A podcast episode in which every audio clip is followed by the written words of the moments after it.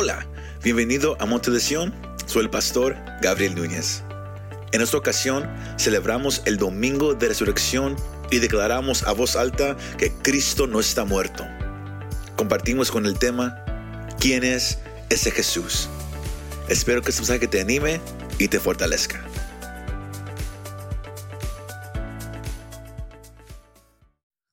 Una vez más, buenos días. Es- Este día se presta como una ocasión para algunos que quizás que, que- que no están acostumbrados a, a- ir quiz- quizás a un lugar como este, una iglesia, o a aquellos que, que quizás se han hecho preguntas que, ¿sabes qué? Yo, yo, yo, yo, yo creo que hay algo más allá. Yo creo que quizás pueda haber un Dios, como se dice, pero hay muchas religiones, hay muchos pensares diferentes. ¿Cómo podemos saber que este Jesús, de la cual un libro habla, cómo podemos saber que ese Jesús de verdad es real? ¿Quién es este Jesús? Who is this Jesus? Una pregunta que, much- que muchos se hacen. Que, que- que- gente que ha estudiado, que gente que, que- que va a iglesias ah, buscando una verdad, buscando una creencia. Todos se han hecho un- esa pregunta una vez en su vida. ¿Quién es este Jesús? Y en este día, al, muchos escuchar que, que- que hay una tumba en Israel que está vacía. Hay una tumba a, a lo cual antes había un cuerpo. Pero de, de acuerdo a un libro como esto, se dice que ahora esa tumba está vacía. Y quizás muchos se pueden hacer la pregunta, ¿por qué debe de importarme esa tumba vacía? Why should I care about that empty tomb? ¿Por qué debe de import- de importarme a mí que una tumba esté vacía? ¿Por qué debe de importarme a mí que yo sepa quién es Jesús? Que no, es, que, que no está bien solamente que, que yo sea una buena persona, que, que yo ayude a la gente, que, que yo vaya de vez en cuando a, a una iglesia, que, que, que yo ame a mi esposa, que, que yo esté con mis hijos, que no es eso suficiente, que no es eso de, de- de lo que la vida se trata, estar feliz, no más. ¿Quién es este Jesús? Ray Stedman dijo esto. La resurrección no es solamente la buena noticia, sino la mejor noticia imaginable. La resurrección. Que hay una tumba vacía. Hay una tumba vacía en Israel. Ahora, ¿por qué debe de importarnos alguien que nació y vivió dos mil años atrás? ¿Por qué debe de importarnos? Why should we care? ¿Por qué, de- por- por qué hay tanta gente que forma su vida detrás de este hombre? ¿Por qué hay tanta gente que, que está dispuesta a dar su vida por este hombre? ¿Por qué hay tantas familias que se dividen por causa de este hombre? ¿Por qué hay tanta gente que pone su esperanza cuando está enfermo, cuando, tiene problemas en este hombre? ¿Quién es este Jesús? Voltee al que está al lado de usted y, hágale la pregunta, ¿quién es ese Jesús? Who's this Jesus? ¿Quién es este Jesús? ¿Por qué debe de importarme si él murió y resucitó? Cuando yo estaba en la high school, muchos años atrás, cuando yo estaba en la high school, un, maestro nos hizo un- una pregunta en una clase de historia. Él dijo, ¿cuántos de ustedes tienen una creencia en una religión o, que hay, o quizás haya un Dios? Y nomás algunos de nosotros le- levantamos la mano. Ah, y luego él hizo otra pregunta. Pero, y, los demás, ¿por, por, qué, no la han levantado? ¿No creen? O, o- quizás es, ah, cu- cu- cuál sea el motivo.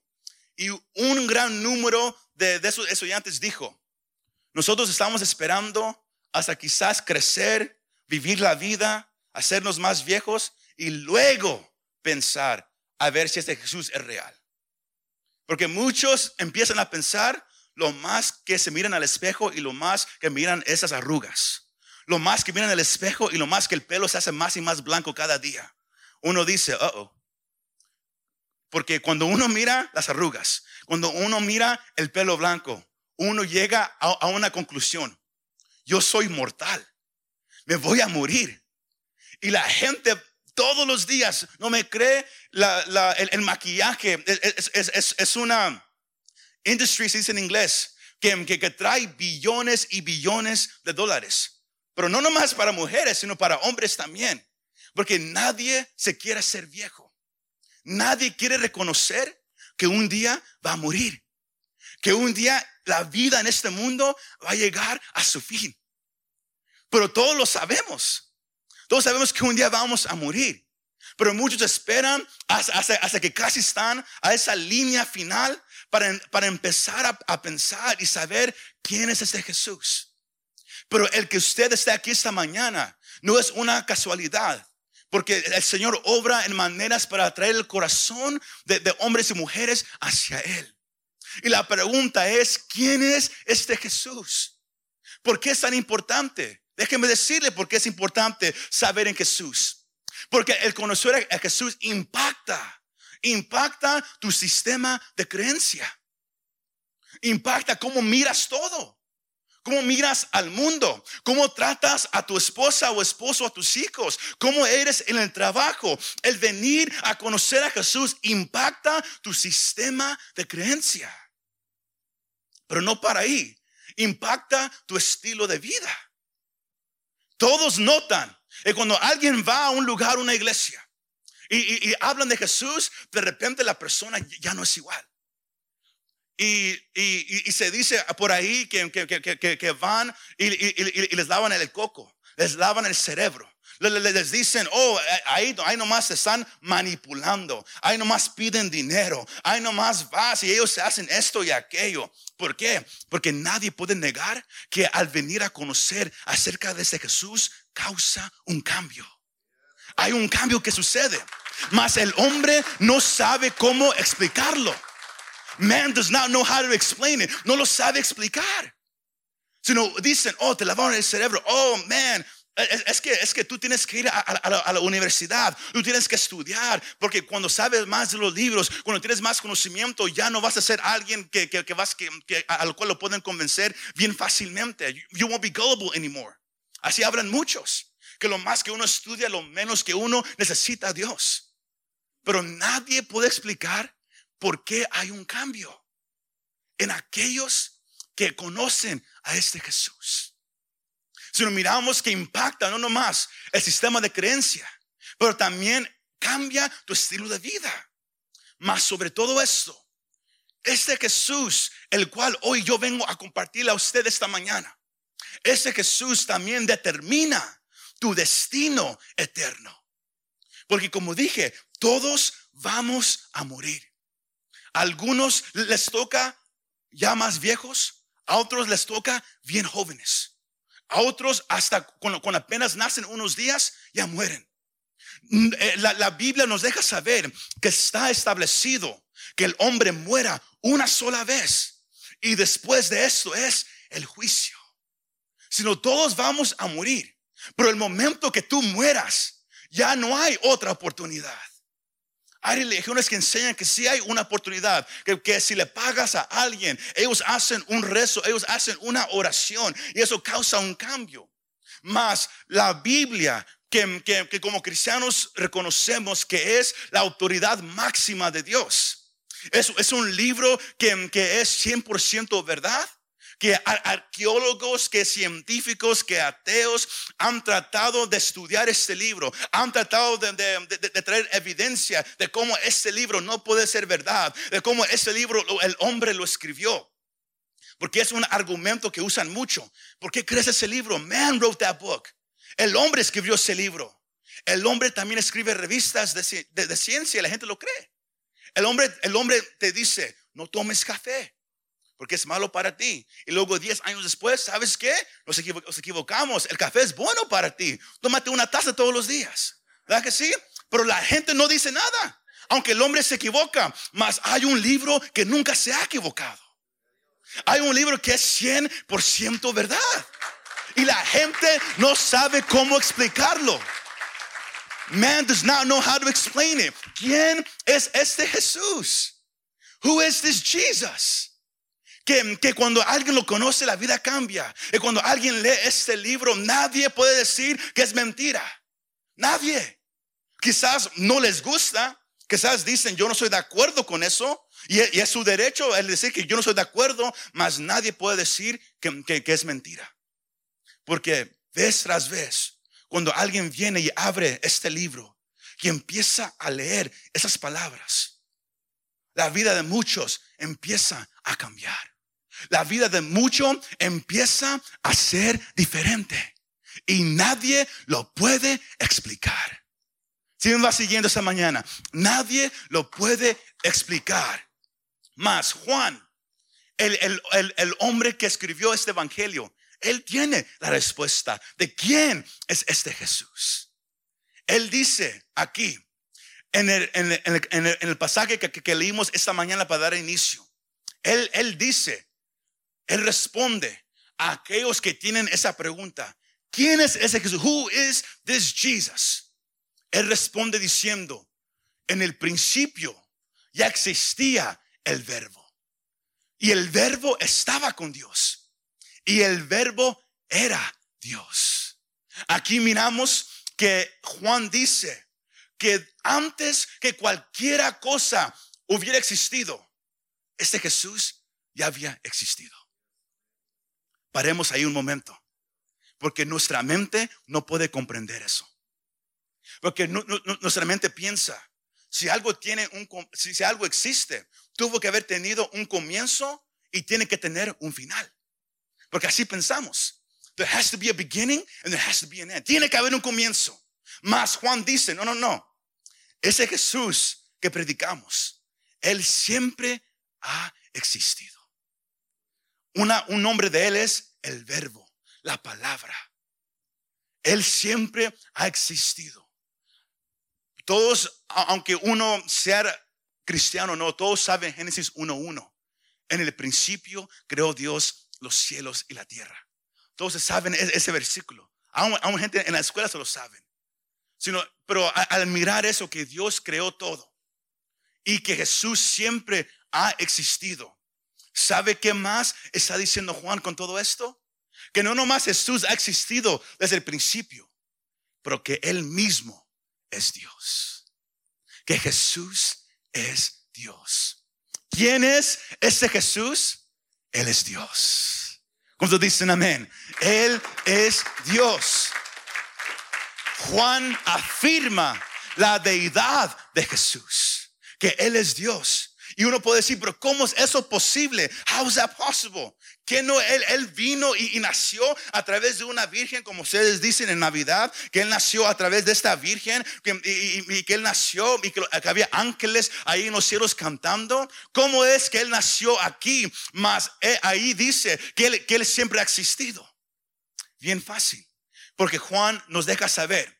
Versículo 3, sígame ahí, Juan 1.3 dice, todas las cosas fueron hechas por medio de Él. Y sin Él, nada de lo que ha sido hecho fue hecho.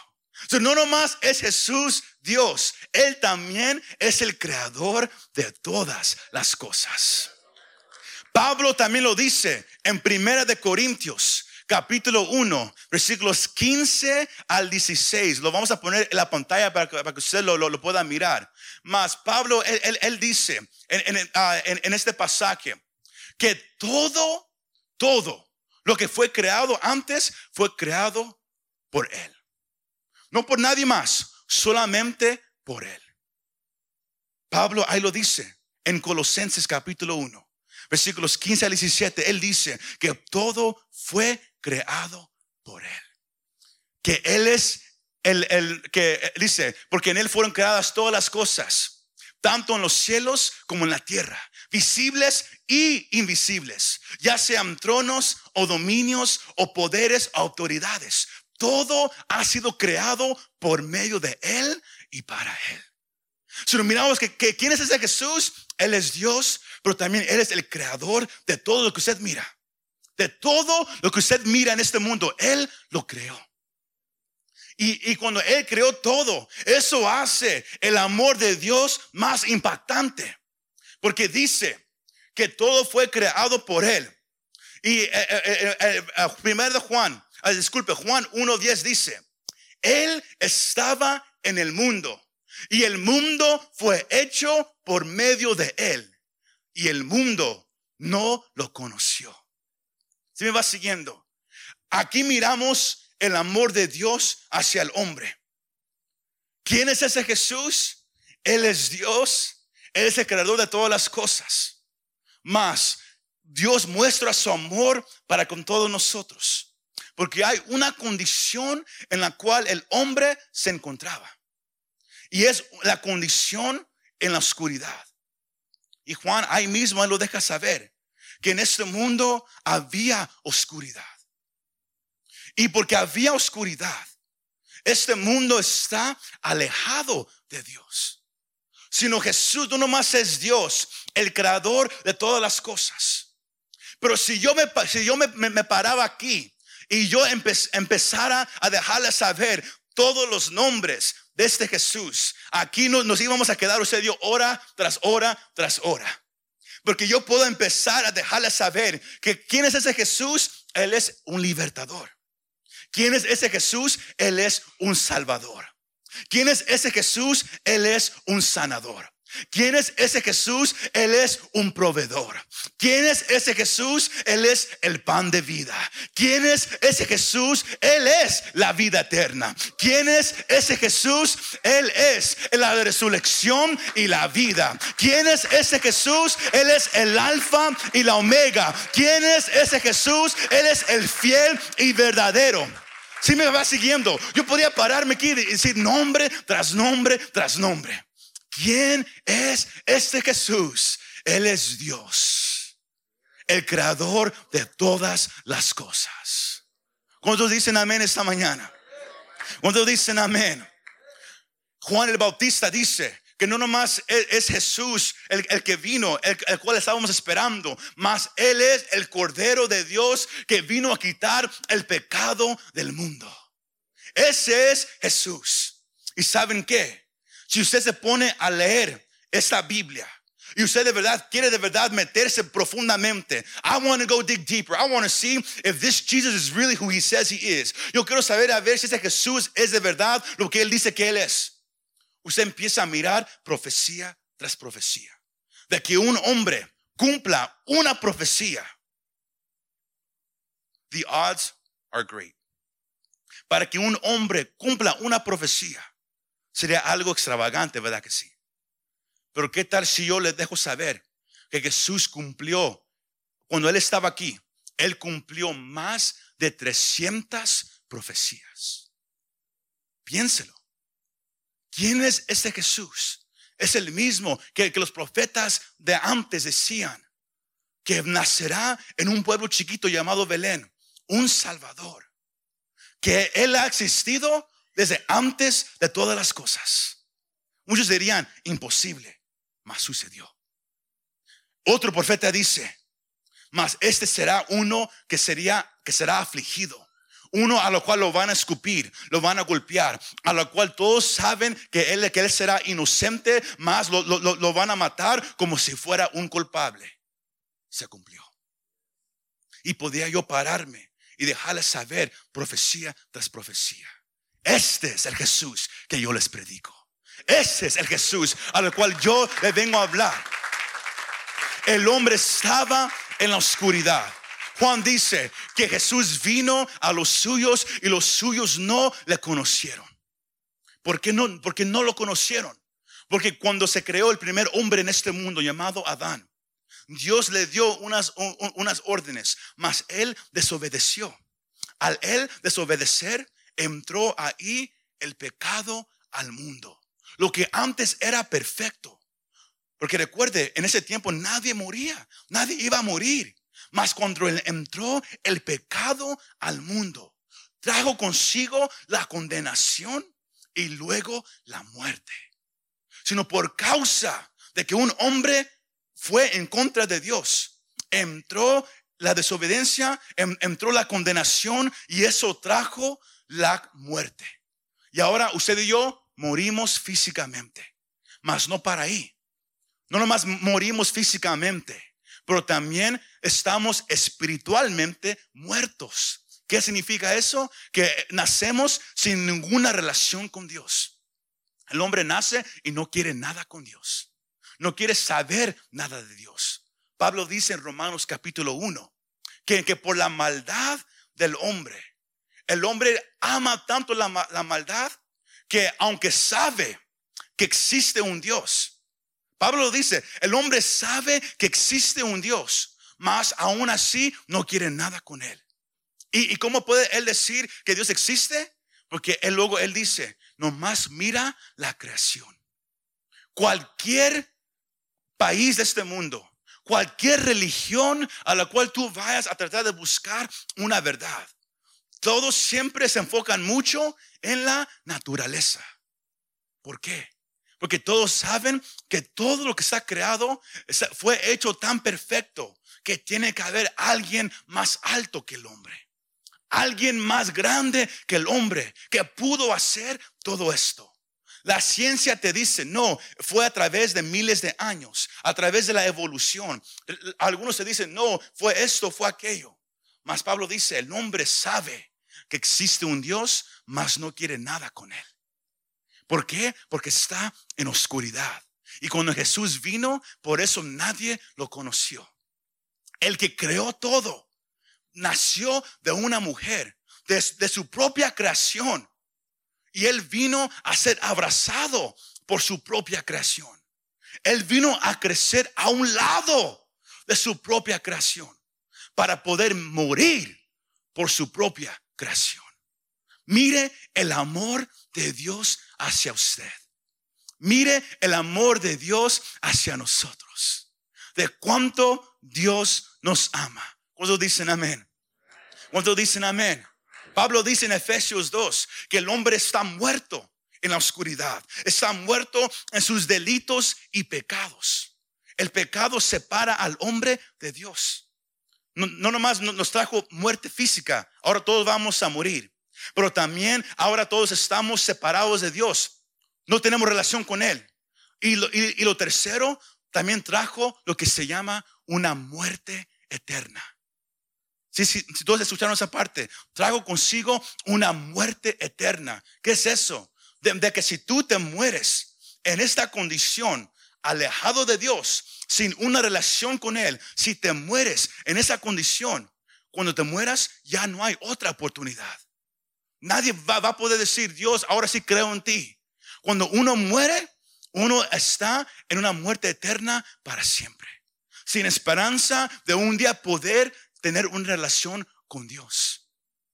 El pecado trajo la muerte física, la muerte espiritual y la muerte eterna. Esa es la condición en la cual todos nos encontramos. Todos. Y no nomás eso. Cuando uno está alejado de Dios, uno está bajo la ira de Dios. El enojo de Dios. ¿Por qué? Porque Dios es perfecto. Él tiene un estándar que nadie puede alcanzar. El dinero que tienes no te puede salvar. La ropa hermosa que tienes no te puede salvar. Nadie lo puede hacer por ti. Si Dios es el, es el, que creó todo, Dios es el que pone el estándar. Porque muchos dicen, eso no es justo. How is that just? ¿Cómo, cómo puede Dios mandar a alguien a un lugar llamado infierno? Eso no es justo. Eso no es un Dios de amor. La gente ya está condenada. ¿Por qué? Porque Dios tiene un estándar. Más. Si alguien dice, yo pensé que Dios es amor, sí es amor. ¿Por qué? Porque Pablo dice varias veces, sea en Efesios 2, versículo 4, ah, sea en, el libro de, de Romanos 5, 8, él dice varias veces, mas Dios muestra su amor hacia nosotros que siendo pecadores, que estando alejados de Dios, que estando en oscuridad, que estando separados de Él, él envió a Cristo a que muriera en nuestro lugar. Ese es el amor de Dios hacia usted, amigo, amiga, hacia usted, hermano. Cuánto Dios nos ama.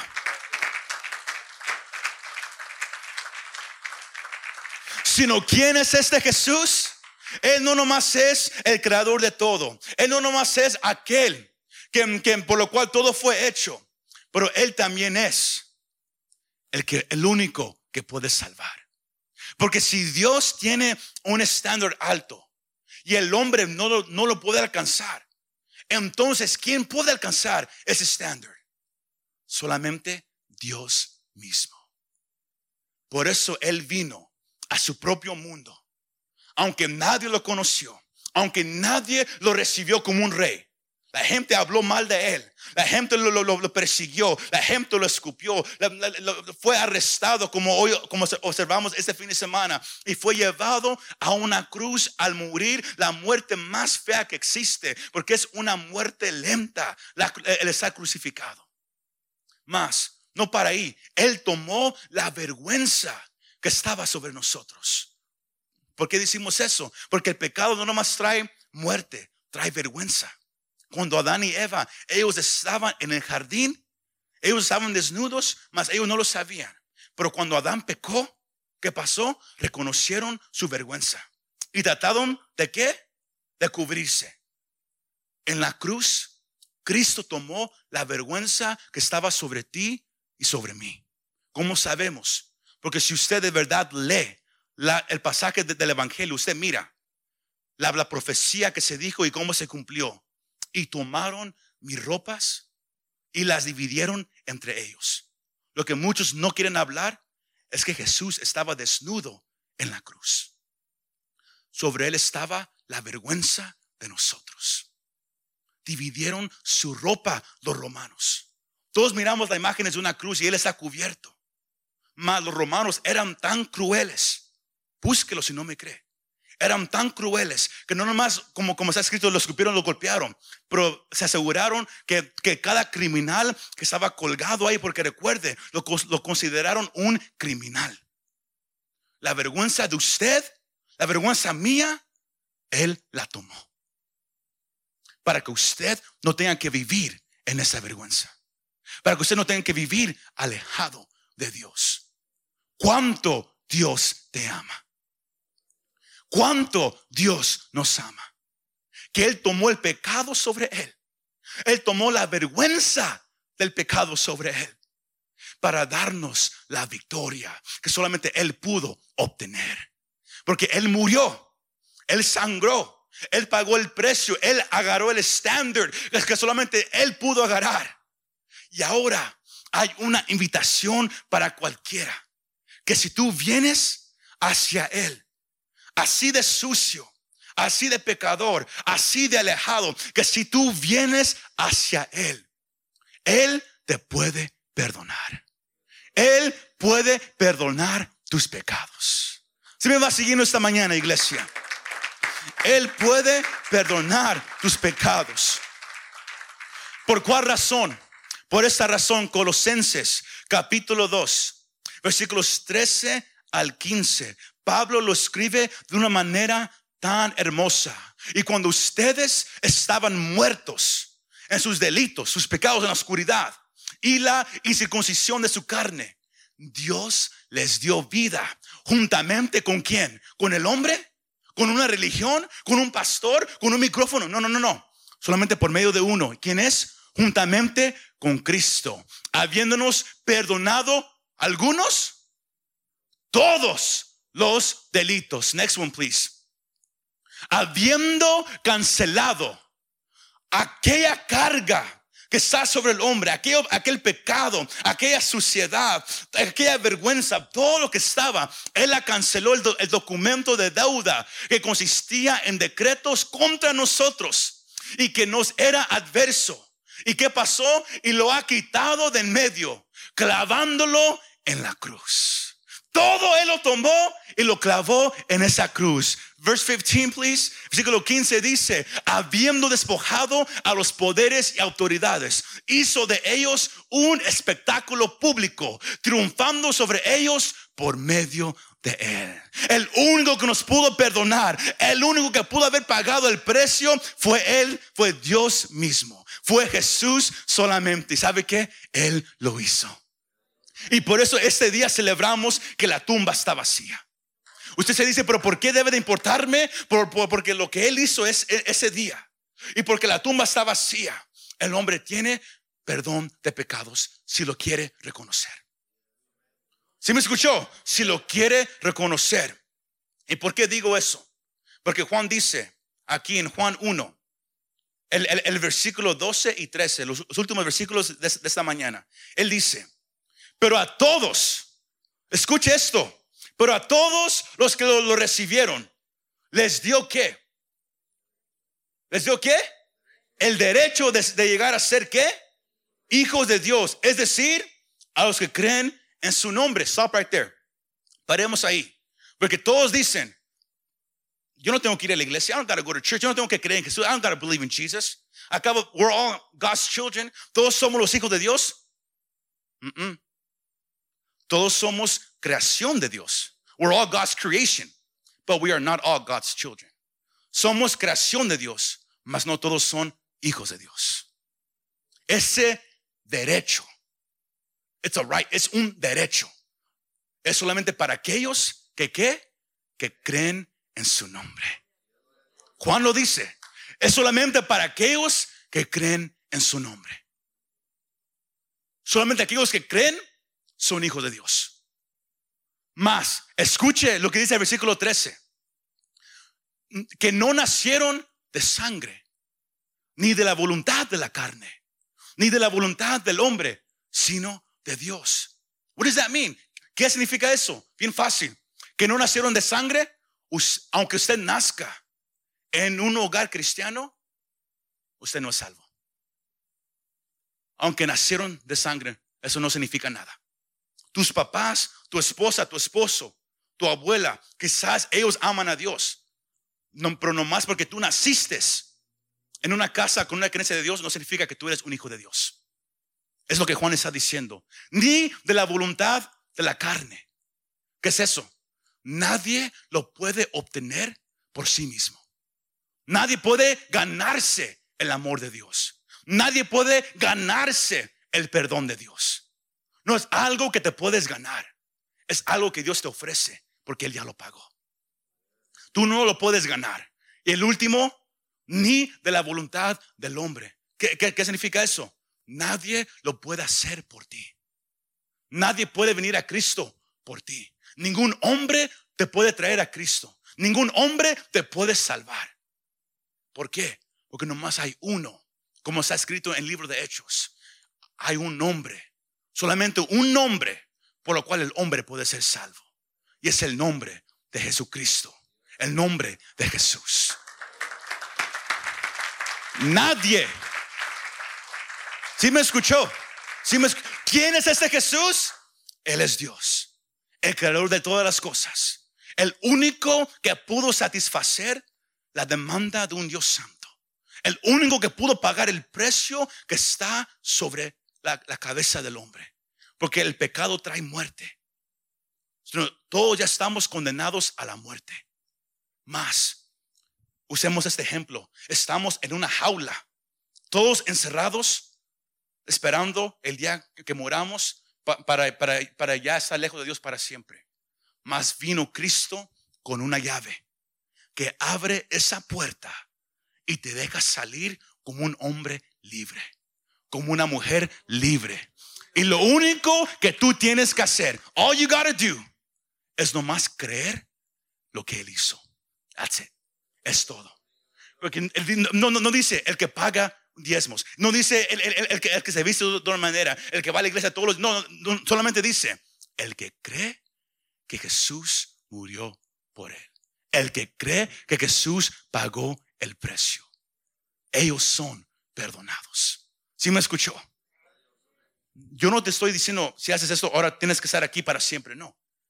Lo que Él hizo, Él pagó el precio que está sobre ti. Él pagó el precio para liberarte. Él pagó el precio para que tú no tengas que morir en pecado. Para que tú no tengas que estar alejado de Él.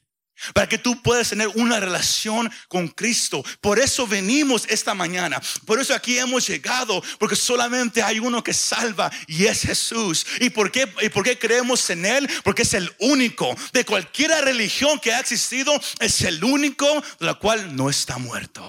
Todos los demás líderes de religiones están muertos. Mas el Hijo de Dios, Dios mismo, Él no está muerto porque Él está vivo y tú puedes ser perdonado de tus pecados. Sino yo vengo a hacerte esa pregunta esta mañana. No quiero que nadie se ponga nervioso, no quiero que nadie em- empiece a mirar al lado y dice, ok, ahora sí me salgo, ya me voy. No, una pregunta. Porque es, una cosa tener conocimiento intelectual de que hay un Dios. It's one thing to know God, about God. Una cosa es saber que hay un Dios. Y es, otra cosa el conocer a Dios. Por eso Juan dice en, en- en el capítulo 1, versículo 12, que solamente a los que han creído en Cristo les da el derecho de ser llamados hijos de Dios. Pablo dice que si confesares con tu boca que Jesús es el Señor y crees sinceramente que Dios lo levantó de los muertos, que la tumba está vacía, tú eres salvo.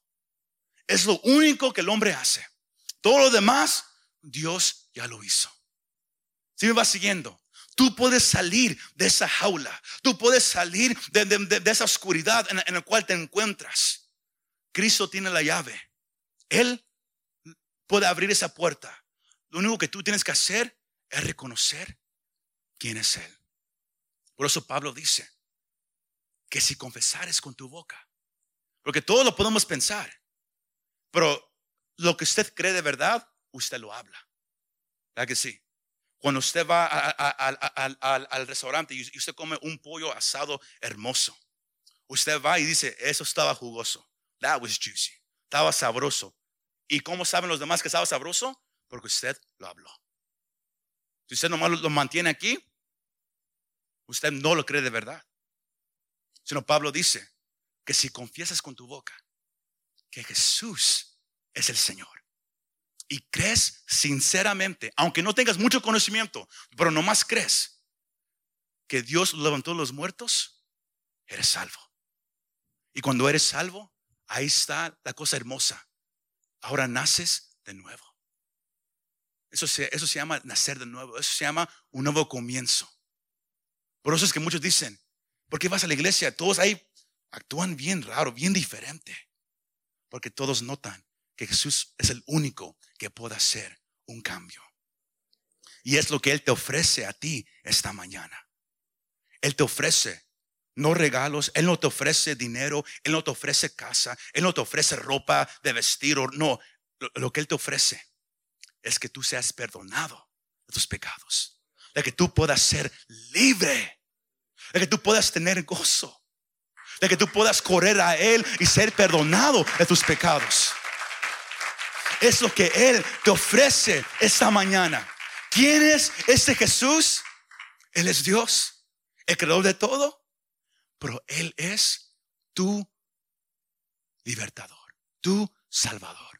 Porque de tal manera amó Dios al mundo, que dio a su único Hijo, para que todo aquel que en Él crea no se pierda, mas tenga vida eterna. Y luego dice, porque el, mundo ya está condenado. Dios no vino a decirte qué tan malo eres. Todos somos malos. Nadie es bueno. Solamente Dios es bueno. Pero Él vino a decirte, tú puedes ser perdonado. Tú puedes tener una vida nueva. Eso es lo que la tumba representa. El pecado fue vencido. La muerte fue vencida. Porque Cristo pagó el precio. Cristo lo hizo. Yo no sé si estás sintiendo algo ahorita aquí en tu corazón. Yo no sé si Dios te está hablando y, y- y- y tú reconoces, yo, yo quiero, yo quiero a Cristo. Yo, yo, yo quiero responder a lo que Él me está diciendo, porque Él te está dando una invitación a que tú puedes ser perdonado. No se trata de una religión, no se trata de, de, cuando sabes, se trata de quién conoces. Jesús es el camino, Él es la verdad y Él es la vida. En este momento, si- sin hacer tanto movimiento, vamos todos a ponernos de pie esta mañana y vamos a, cerrar los ojos y, queremos hacer esta invitación para el- el que desee conocer a Cristo. Él te ofrece vida nueva, Él te ofrece perdón de pecados, Él te ofrece a, que tú tengas una vida eterna con Él para siempre el momento en que mueras. Porque el cristiano cuando muere ya no tiene miedo, porque sabe que hay, hay algo más allá ahora. Si hubiera alguien esta mañana, la, cosa hermosa del Evangelio, como, como Juan dijo, es que nadie lo puede hacer por ti. No one can do it for you. Nadie te puede forzar. No one can force you. Nadie te puede forzar o, hacerlo por ti. Es una decisión que la persona hace. Con los ojos cerrados, si hubiera alguien que dice, yo quiero conocer a Jesús. Yo quiero ser perdonado de mis pecados. Ahí donde estás, nomás levanta la mano alta para poder mirar. Si hubiera alguien aquí esta mañana si confiesas con tu boca que Jesús es el Señor y lo crees sinceramente, tú puedes ser salvo. Tú puedes ser salvo. Mañana no está garantizado. Mañana no está garantizado, amigo, amiga. No vamos a forzar a nadie, no vamos a esperar un largo tiempo, pero con los ojos cerrados no queremos que, nadie esté mirando al lado. Si hubiera alguien que dice, yo quiero ser perdonado, yo quiero conocer a Jesús. Levanta la mano. Ese es tu día de salvación. Ese es tu día para ser perdonado. Y vamos a hacer esta oración. Para usted que está presente y usted que, está escuchando a través del internet. Cristo es la respuesta. Él es la ayuda que necesitamos. Y si, quieres ser perdonado, repite esta, esta oración a voz alta. Dice, Señor Jesús, me presento aquí en esta mañana y reconozco al escuchar este mensaje que te necesito a ti. Y te pido en este momento, perdona mis pecados yo sé que tú eres el único que me puede perdonar. Y hoy te pido perdona mis pecados. Perdóname, Señor. Y yo quiero que entres en mi corazón y que seas el dueño de mi vida. Y de aquí en adelante, yo quiero vivir para ti. Gracias por morir en esa cruz por mí y por darme una vida nueva. Gracias por encontrarme aquí esta mañana. Gracias, Jesús. Amén y amén. Alabamos su santo nombre en esta mañana. Alabamos su santo nombre en esta mañana. Muchas gracias por escuchar este mensaje. Si te gustó este mensaje y te gustaría ayudar a apoyar nuestro ministerio, compártelo con tus amigos y familiares. Para conocer más de lo que Dios está haciendo aquí en Monte de visítanos montedesion.com. Gracias y nos vemos la próxima vez.